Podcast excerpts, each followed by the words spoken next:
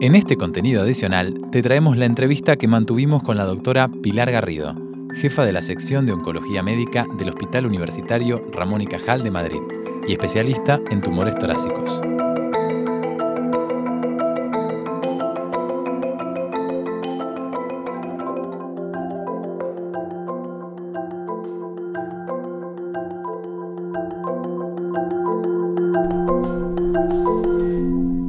Nosotros queríamos empezar pues por el principio, porque vimos hablar mucho de cáncer, pero ¿qué es el cáncer realmente? En realidad no es qué es el cáncer, que son los cánceres, porque son enfermedades diferentes, ¿no? Que es una cosa que muchas veces no se es tan consciente y cuando se habla de va a haber una cura para el cáncer o vamos a resolver, cada enfermedad es diferente, pero lo que tienen en común es que lo que pasa es que una célula que por lo que sea tiene una alteración que estaría predispuesta a morirse no se muere porque se saltan los mecanismos de la de mortalidad. Entonces se vuelve inmortal y todas sus descendientes siguen teniendo esa anomalía. Por lo tanto, en realidad, el cáncer al final, independientemente de cuál sea el tipo de cáncer, lo que tienen en común es que es un acúmulo de células defectuosas que crece, crece y crece. Todos sabemos que el cáncer va pasando por distintas etapas, pero sin duda a lo que más tememos es a la conocida metástasis.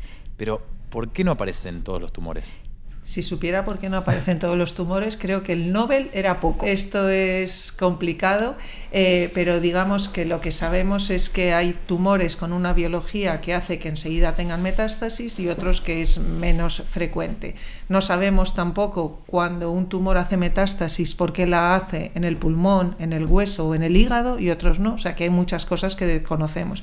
Pero lo que sí sabemos es que el tumor siempre se origina en un foco y cuando rompe determinadas barreras viaja o por la linfa a los ganglios o por la sangre a otras zonas del, del cuerpo. Y no sabemos por qué se producen, pero cuanto más grande es el tumor primario o en general si ya ha viajado a los ganglios, hay mucha más probabilidad de que haga metástasis, pero nunca es certeza. Una cosa que la gente a veces confunde es que si un paciente tiene un tumor que se originó en el pulmón o una mujer en la mama y luego va a los huesos, eso es una metástasis de ese tumor de mama o de ese tumor de pulmón, no es un cáncer de los huesos desde el punto de vista del tratamiento. Se originó en otro lado y eso lo que significa es que lo tratamos con el tratamiento que sea más efectivo para donde fue el primario.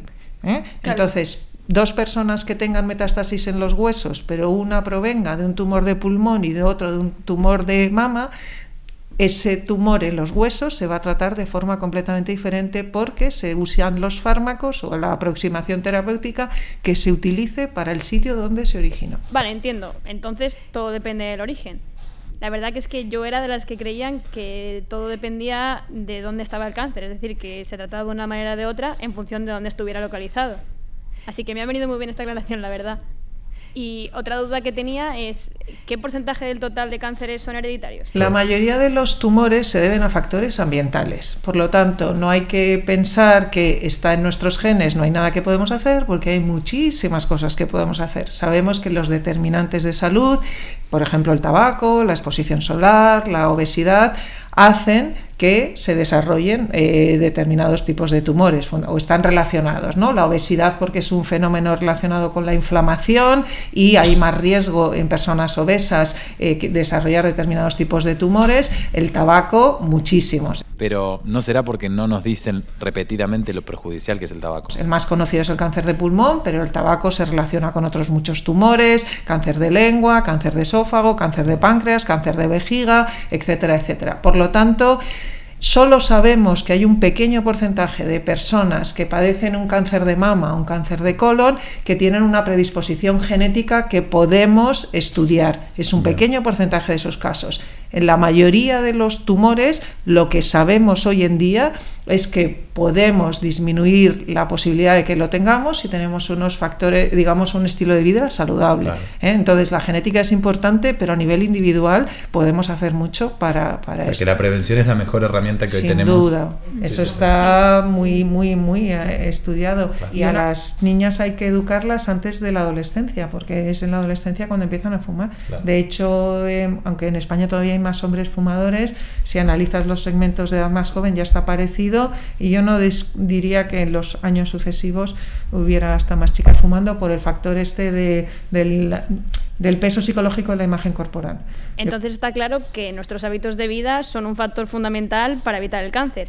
Pero también es cierto, como comentabas, que los genes que heredamos de nuestros antepasados juegan un papel importante en cuanto a nuestra predisposición al cáncer. Bueno, esto es un tema que evoluciona, ¿no? Por lo tanto, evidentemente sí que es, supongo que en los próximos años, porque ahora tenemos mejores herramientas diagnósticas, podremos establecer un poquito con más detalle la predisposición. Por ejemplo, todas las personas que fuman, lo que no sabemos por qué unos desarrollan cáncer, otros no desarrollan cáncer aunque fumen y a lo mejor lo que sí que tienen es problemas en el corazón y desarrollan infartos, etcétera. Toda esa cosa que tiene que ver ya más con la genética y con predisposición todavía no lo sabemos, pero lo que sí que podemos hacer es pues no fumar, no comer mal, todo este tipo de cosas para que en el caso que tengamos una predisposición solo sea eso, una predisposición, pero que no se acabe desarrollando el tumor. Claro, es cuidar un poco lo que está, los factores que están en nuestra mano. Antes comentabas una cosa que la verdad que me llama mucho la atención. Decías que las células del cáncer se vuelven inmortales, que es una palabra como muy fuerte. ¿Qué relación hay entonces entre el envejecimiento y el cáncer? Pues a mayor edad más oportunidad tienes que algunas células de las, las que, digamos, el sistema inmune que está vigilando estas células que se vuelven defectuosas, pues con el, envejecimiento se va haciendo un poquito menos eh, estricto, por decir así. ¿no? Por otro lado, si el tumor en concreto tiene que ver con factores de riesgo que tienes durante más años, pues también. Por lo tanto, el cáncer en su conjunto, la suma de todos los tumores, es hoy en día uno de los problemas de salud de mayor importancia porque vamos curando otros procesos y vamos envejeciendo y por tanto a mayor edad más probabilidad hay de eso, de acumular anomalías en nuestras células que no se solucionan bien y de, como decía, de acumular más tiempo para esos factores de riesgo. La verdad que es muy clarificador en ese sentido. Y también queríamos saber, en tu opinión, ¿Cómo ha evolucionado el conocimiento del cáncer en los últimos 20 o 25 años? La verdad es que me siento privilegiada por haber podido vivir esta época. Hemos vivido, cuando yo empecé en, oncología, había tumores tan prevalentes como el cáncer de colon, el cáncer de pulmón, que si el paciente tenía metástasis no teníamos herramientas de tratamiento. Hoy en día tenemos, aparte de la quimioterapia convencional, tenemos todo el desarrollo de la inmunoterapia, tenemos los tratamientos dirigidos y la expectativa de vida en muchos tumores ha mejorado y también la calidad de vida asociada a esos tratamientos. Eso no quiere decir que eh, tengamos un nivel de desarrollo igual en todo tipo de tumores por razones diversas, hemos avanzado más en poder ayudar a pacientes con algunos tipos de tumores, por ejemplo, cáncer de mama, tenemos muchísimas herramientas y la supervivencia incluso en pacientes con metástasis eh, pueden vivir años con buena calidad de vida, en pulmón lo estamos haciendo,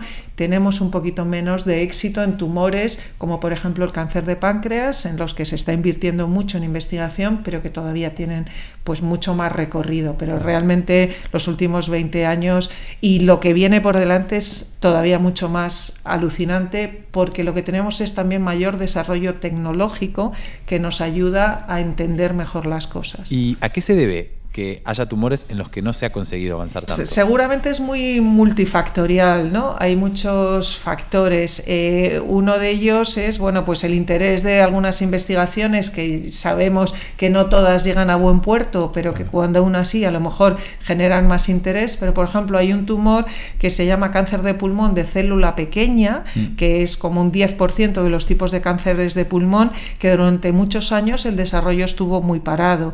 El gobierno de Estados Unidos lo denominó enfermedad recalcitrante y decidió hacer un esfuerzo de inversión en investigación focalizado en eso. Entonces, a veces es pues casualidades de desarrollos en laboratorio que estimulan una línea y a veces es una apuesta definida de quienes pueden, digamos, financiar la investigación en aquellas áreas que se ven que tienen más necesidad. Sí, la verdad que sin duda esos apoyos públicos de grandes países ha sido determinante a lo largo de la historia para avanzar en la investigación médica. ¿Qué crees entonces que podemos esperar en el ámbito de la oncología de aquí a 2050? Pues yo creo que van a ser cambios que son hasta difíciles de dimensionar Por ejemplo, se está trabajando mucho en lo que llamamos una técnica que se llama biopsia líquida, que lo que hace es que en un análisis de sangre de un paciente que ya sabemos que tiene cáncer, determina si hay trocitos de células y nos ayuda a veces a diagnosticarle antes o a monitorizar mejor cómo está eh, yendo el tratamiento, porque las herramientas de monitorización que usamos, que son radiografías, análisis, etcétera, digamos, son menos sofisticadas. Pero todo eso lo que adelantamos es que en los próximos años a lo mejor nos ayuda a diagnosticar tumores en estadios muchísimo más precoces en los que la tasa de curación sería mucho más alta, pero que ahora mismo no tenemos herramientas diagnósticas. Por lo tanto, ahí digamos la tecnología, no solamente de la biopsia líquida, sino de otras muchas cosas, nos va a ayudar mucho a diagnosticar antes. Y luego de herramientas de tratamiento, de pues como lo que ha supuesto la inmunoterapia, se está investigando muchísimo en tecnologías muy sofisticadas y, yo creo que en ese sentido es muy esperanzador. Dicho esto, también me parece importante porque luego, claro, yo siempre pienso en los pacientes que están ahora en, activo. Entonces, eh, que lo importante es tener mejores herramientas y, desmitificar lo horrible que es el cáncer, pero también ayudar y que los pacientes tengan claro que nuestra prioridad es darles la mejor calidad de vida. Eso es el objetivo independientemente de todo lo demás. Has mencionado la inmunoterapia en un par de ocasiones. ¿Nos podrías explicar en qué consiste? Pues mira, lo, interesante de la inmunoterapia es que cuando tú utilizas el tratamiento clásico, la quimioterapia, tú destruyes la célula tumoral, es como un elefante en una cacharrería, destruye esto y otras muchas células que se reproducen rápido, por eso se suele caer el pelo, por eso suele haber náuseas y vómitos.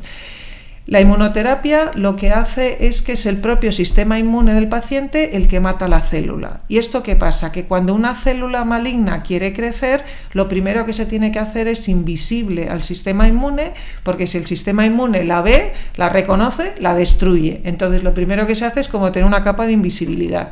Estos fármacos que llamamos inmunoterapia lo que hacen es que quitan esa capa y ya lo vuelve visible. Y por tanto es la propia célula del inmune del paciente el que destruye la célula. Por eso son tratamientos que en general no son tan tóxicos, excepto en un pequeño porcentaje de pacientes que hacen una respuesta inmune exagerada. Y habiendo dicho esto, que estamos viendo resultados de pacientes interesantísimos, lo que vemos es que en tumores muy prevalentes solo hay un porcentaje de pacientes que responden, que responden muy bien, pero es a lo mejor un 20 o un 30%. Y no sabemos por qué el resto, ese principio que debería funcionar igual para todos, no lo es. Cuando sepamos más de esto, es cuando va a haber la revolución que estamos esperando, ¿no? De, otras alternativas, los CAR-T, los TIL, un montón de cosas que están viniendo, de nuevos fármacos que esperamos que ese porcentaje de tan largos supervivientes que empezamos a decir que a lo mejor nos estamos curando con la boca muy pequeñita por si acaso, porque hay que ser extremadamente prudentes y cautelosos, pues que esto será mucho mayor el porcentaje con nuevas estrategias de inmunoterapia. Y hablando de nuevas estrategias, se oye hablar mucho de terapias CAR-T, también hay otras como los anticuerpos cuerpos monoclonales, los BITE, los virus oncolíticos. ¿Cuál crees que serán las herramientas más prometedoras en un futuro cercano? Pues como decíamos, cada tumor es diferente. Por ejemplo, los CAR-T en los tumores hematológicos, en el mieloma, en algunos tipos de leucemia están revolucionando.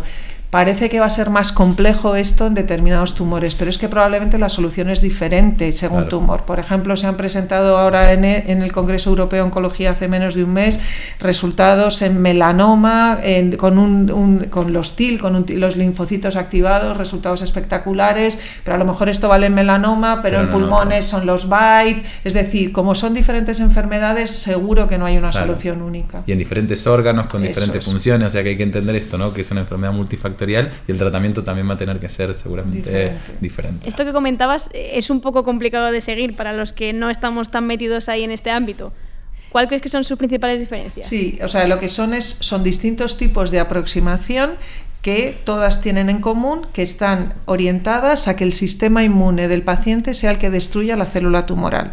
Por ejemplo, en quimioterapia, que es el tratamiento, todo el mundo habla de la quimioterapia, pero no tiene nada que ver un medicamento con otro, como antibióticos. Hay un antibiótico que te tienes que poner en vena, otro te lo tienes que tomar una pastilla, uno es un día, otros son cinco. Pues esto es lo mismo, es el concepto de inmunoterapia, aplica a distintos tipos de fármacos, la mayoría son intravenosos, la mayoría son anticuerpos monoclonales, a veces son dobles, que es la filosofía de los Byte, otros, eh, entonces es, eh, digamos, diferentes estrategias, todas orientadas a que el sistema inmune de un paciente en concreto reconozca el tumor específico que tiene ese paciente. La otra gran área en la que se están haciendo muchos progresos es en la llamada oncología de precisión. Es un nombre que la verdad suena muy prometedor, pero ¿cuál es el principio de su funcionamiento? La oncología de precisión lo que busca es identificar una alteración en un gen que esté alterado en el tumor no necesariamente y habitualmente no está en las células normales de ese paciente, solo en las células tumorales. Entonces, una vez que tú identificas ese gen, lo que buscas es si hay algún fármaco que sea efectivo para ese gen que está mutado. Pero no es una mutación en el paciente, es una mutación en el tumor. Entonces, eso es lo que llamamos que es un biomarcador predictivo de eficacia, porque si tú tienes, por ejemplo, dos tumores que los dos son cánceres de mama, que uno tiene ese gen mutado y otro no, y disponemos de un fármaco que es activo para ese gen mutado, las vamos a tratar de forma diferente. Y normalmente la medicina de precisión lo que tiene son fármacos que también son menos tóxicos en general, porque son más selectivos destruyendo las células, solo las que tienen el, ese gen mutado, no las otras células. ¿no? Por lo tanto, la medicina de precisión lo que busca es eh, conocer las diferencias entre los distintos tumores para tratarlos de una forma mucho más individualizada. O sea que permitiría clasificar los tumores dentro de subclases según sus variaciones genéticas para así poder tratarlos de una manera más precisa o personalizada. Eh, de hecho, hay una imagen muy clásica de una portada del New Yorker que era una mujer yendo con un, un listado, estos son los genes que tiene mi tumor, pensando que en el futuro el tratamiento a lo mejor es no es yo tengo un cáncer de mama o tengo un cáncer de pulmón, sino que yo Menganita Pérez, mi tumor tiene estos genes alterados y por tanto los mejores medicamentos para mi tumor en concreto son estos. Es un poco la línea, no estamos en este grado obviamente de sofisticación, pero eh, se ha avanzado mucho en estos biomarcadores predictivos y en las terapias dirigidas. ¿Y le puedes explicar a nuestros oyentes qué son los biomarcadores? Pues eso es cuando te hacen la biopsia, normalmente la biopsia que te hacen del tejido tumoral, porque tú ves una imagen o el paciente tiene unos síntomas que te hace sospechar que tiene un cáncer y en alguna técnica diagnóstica, una radiografía, una ecografía, lo que fuere, en algo que le exploras, detectas algo que lo sospecha. Tú tienes que hacer una biopsia que te confirme que eso es un tumor. Entonces eso el patólogo en el microscopio mira y normalmente dice, pues esto es un cáncer de mama, es un cáncer de colon, es un cáncer de pulmón. En algunos de estos tumores ya hemos identificado biomarcadores, entonces algunos el propio patólogo con la misma muestra puede determinarlo con una técnica que llamamos inmunistoquímica, otras veces se hace con de otros tipos de técnicas y al final el oncólogo lo que tiene es un informe en el que el patólogo nos dice en esta biopsia he visto que hay A, un tumor que se llama cáncer de mama, por ejemplo, y dos, tiene mutado el gen ER2, que es el más típico en cáncer de mama, un cáncer de pulmón, eh, GFR, ALK, lo que fuera. Entonces, con esos datos, el oncólogo prescribe un tratamiento que va a ser diferente en el cáncer de mama si es ER2, que llamamos positivo o negativo, o en el cáncer de pulmón si es GFR positivo o negativo. Es decir, es buscar determinados genes en el tumor que se ha hecho, eh, que se ha biopsiado. Lo que pasa es que últimamente también estamos viendo que en esta biopsia líquida que he dicho antes, es decir, en la sangre, también a veces podemos buscar esto. Pero es muy importante, no es que tenga una mutación el paciente, es el tumor. Sus células no tumorales no la tienen. ¿Y cuántos biomarcadores se conocen hoy en día? Pues es un campo creciente y cada día es diferente, porque obviamente el objetivo que todos queremos es que la medicina sea lo más precisa y más individualizada para cada paciente. Lo que hay es distintos eh, grados. Hay fármaco, hay, perdón, hay biomarcadores que ya están estandarizados porque ya han demostrado que tienen un valor diferencial y que el tratamiento es distinto y están en todas las guías clínicas y otros que se está investigando. Por lo tanto, cada tiempo cambia. Por ejemplo, en cáncer de pulmón, pues aprobados por práctica clínica en pacientes avanzados hay tres o cuatro, pero en investigación hay muchos más, ¿no? Y la suma de todos los tumores pues da un número elevado de biomarcadores. ¿Con cuántos biomarcadores podríamos diagnosticar un cáncer? Pues esto es bastante complejo porque hay biomarcadores que hemos visto especialmente en un tipo de cáncer, como por ejemplo el marcador que he llamado EGFR, no sabemos por qué, pero solo aparece en cánceres de pulmón, fundamentalmente adenocarcinomas, y hay otro biomarcador, por ejemplo, que se llama ENTRAC, que puede aparecer en cualquier tipo de tumor tumores infantiles, tumores eh, de adulto, en cáncer de pulmón, en cáncer de colon, pero en una frecuencia muy, muy, muy bajita. Y no sabemos todavía por qué eso se produce. Por lo tanto, lo que estamos reclamando los clínicos es disponer de técnicas diagnósticas que se llaman Net Generation Sequencing, en NGS, para al menos el barrido de los que son más frecuentes, hacerlo siempre, de forma que podamos identificar ese paciente que en concreto tiene esa mutación que va a hacer que le tratemos de una forma diferente, porque aunque sea muy infrecuente, su tratamiento no debería ser igual que el que no las tiene. Por lo tanto, los hay que llamamos transversales o comunes a muchos tumores y los hay que son específicos. Pero entonces, ¿la biopsia y el test de biomarcadores no se hacen siempre? Es complejo. La biopsia se hace siempre. Algunos biomarcadores que llevan muchos años establecidos, por ejemplo ER2, yo creo que en España ya se hacen todos los centros pero no está bien definido a nivel de política sanitaria en la cartera de servicios quién financia los test que permiten hacer ese diagnóstico. Entonces, lo que reclamamos los clínicos en estos momentos es que hay mucha heterogeneidad en el acceso al diagnóstico molecular precisamente porque no queda claro quién financia estos test que se pueden hacer en los hospitales, que no se deben hacer en todos los hospitales porque son técnicas complejas y lo que tiene sentido es, pues por un lado, que haya la experiencia de los profesionales hacerlo y por otro lado, que sea coste efectivo porque haces un suficiente número de técnicas para no, digamos, derrochar un test, pero es necesario armonizar y organizar esto y en España hay un margen de mejora. Mencionabas el cáncer de pulmón o el de mama, pero cuando conozcamos más biomarcadores, la idea es que se pueda utilizar para todo tipo de tumores. Bueno, es que he puesto estos ejemplos porque son tumores muy frecuentes, pero hay tumores infrecuentes como por ejemplo el GIST que también tiene biomarcadores y se, se utilizan. Lo que de alguna manera reclamamos es que en el momento que se apruebe un fármaco que vaya dirigido contra una diana molecular, tenemos que tener garantizado que todos los pacientes que sean subsidiarios de estudiar, porque las guías clínicas digan que en esos tumores eso es suficientemente frecuente, que esté financiado eso. Es decir, que en el momento que tengamos un fármaco que podemos prescribir para unos pacientes concretos, tengamos asegurada la ruta diagnóstica para que no haya ningún paciente susceptible de diagnóstico que no quede por estudiarse porque no tenemos eh, la posibilidad de diagnosticarlo. Realmente esto cambia mucho el paradigma. Y por curiosidad, ¿cuánto tarda en hacerse un diagnóstico más Tiene o menos? que estar enseguida. Entonces, en las guías clínicas que hay muchas a nivel nacional, internacional, pues lo que se dice que entre eh, pues 10, 12 días lo tiene que tener ¿no? el, el médico para poder prescribir, porque lo que no puede pasar es que se retrase una decisión terapéutica.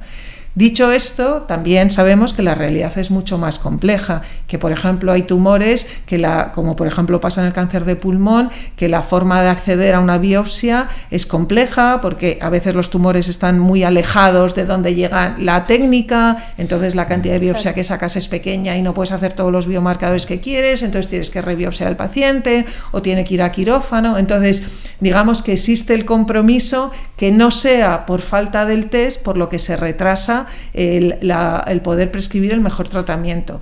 Que si el paciente la biopsia no es buena, habrá que hacerle otra y eso retrasará, pero, pero que nunca sea porque se ha aprobado un fármaco, pero no tenemos la técnica diagnóstica acompañante. Claro, es que sin el diagnóstico correcto, pues bueno, es más difícil tratar al paciente adecuadamente. Y respecto a los tratamientos, hemos hablado de la inmunoterapia y de la oncología de precisión. ¿Qué otros avances hay en cáncer? Bueno, eh, los tratamientos del cáncer son múltiples, ¿no? Tenemos la cirugía y en técnicas quirúrgicas se ha evolucionado también mucho de forma, eh, eh, digamos, favorable, mejor calidad de vida, ¿no? Los cirujanos, por ejemplo, que antes para operar hacían incisiones enormes, ahora son, vamos, a veces a mí me parece increíble cómo pueden acceder. Son pacientes que entonces están ingresados muy pocos días, que tienen mucha mejor calidad de vida, no tienen dolor posoperatorio, menos complicaciones.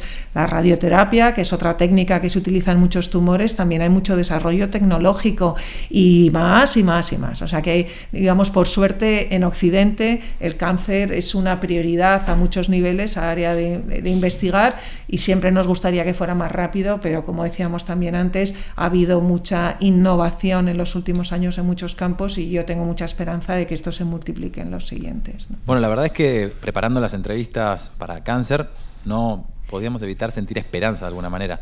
Pero es cierto que todavía quedan tumores muy difíciles. Bueno, estos son cosas que la investigación la innovación va rompiendo, ¿no? Eh, como digo, cuando yo empecé el cáncer de pulmón y el cáncer de colon no se trataban. Entonces, digamos que no hay, eh, digamos, paradigmas en el sentido de que esto nunca va a poder ser, pero sí que es cierto que algunos estamos, eh, como decía al principio, ¿no? Hemos avanzado más que en otros y en estos momentos, porque está aumentando la incidencia, que nos preocupa especialmente, pues el cáncer de páncreas, que en estos momentos, eh, digamos, es de los que eh, tiene más investigación, pero de momento no ha, dado los resultados tan esperanzadores como nos gustaría. Entonces, para estos tumores más resistentes, ¿también deberíamos tener esperanza?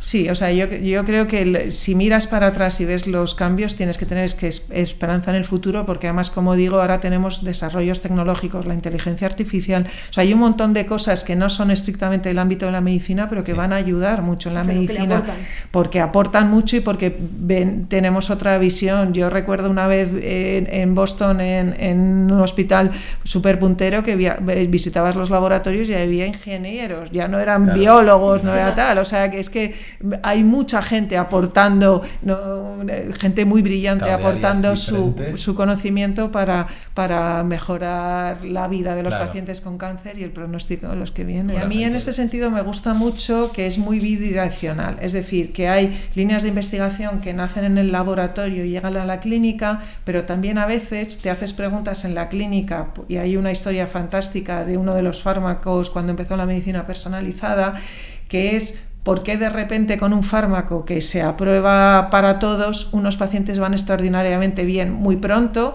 Entonces vuelves al laboratorio y encuentras que es porque tienen una mutación en un gen que no sabías que era tan relevante. Por lo tanto, es importante la bidireccionalidad, que los clínicos nos sigamos haciendo preguntas, que trabajemos de la mano de la básica, de lo que llamamos la, investigación translacional, que es la que está a mitad de camino porque podemos aportar mucho a la investigación diciendo, oye, no entiendo por qué pasa esto, puedes ayudarme y, al revés, ¿no? He encontrado esto, tiene algún sentido médico y entonces que vaya del básico al clínico. y ya para concluir, no podemos irnos sin preguntarte, ¿Piensas que habremos curado el cáncer dentro de 25 años? Creo que como no hay un cáncer y hay muchos cánceres diferentes, Intentar responder a esa pregunta con una respuesta simple de sí o no no dice mucho y no ayuda a los pacientes. Habremos avanzado muchísimo en algunos cánceres y a lo mejor algunos que hoy en día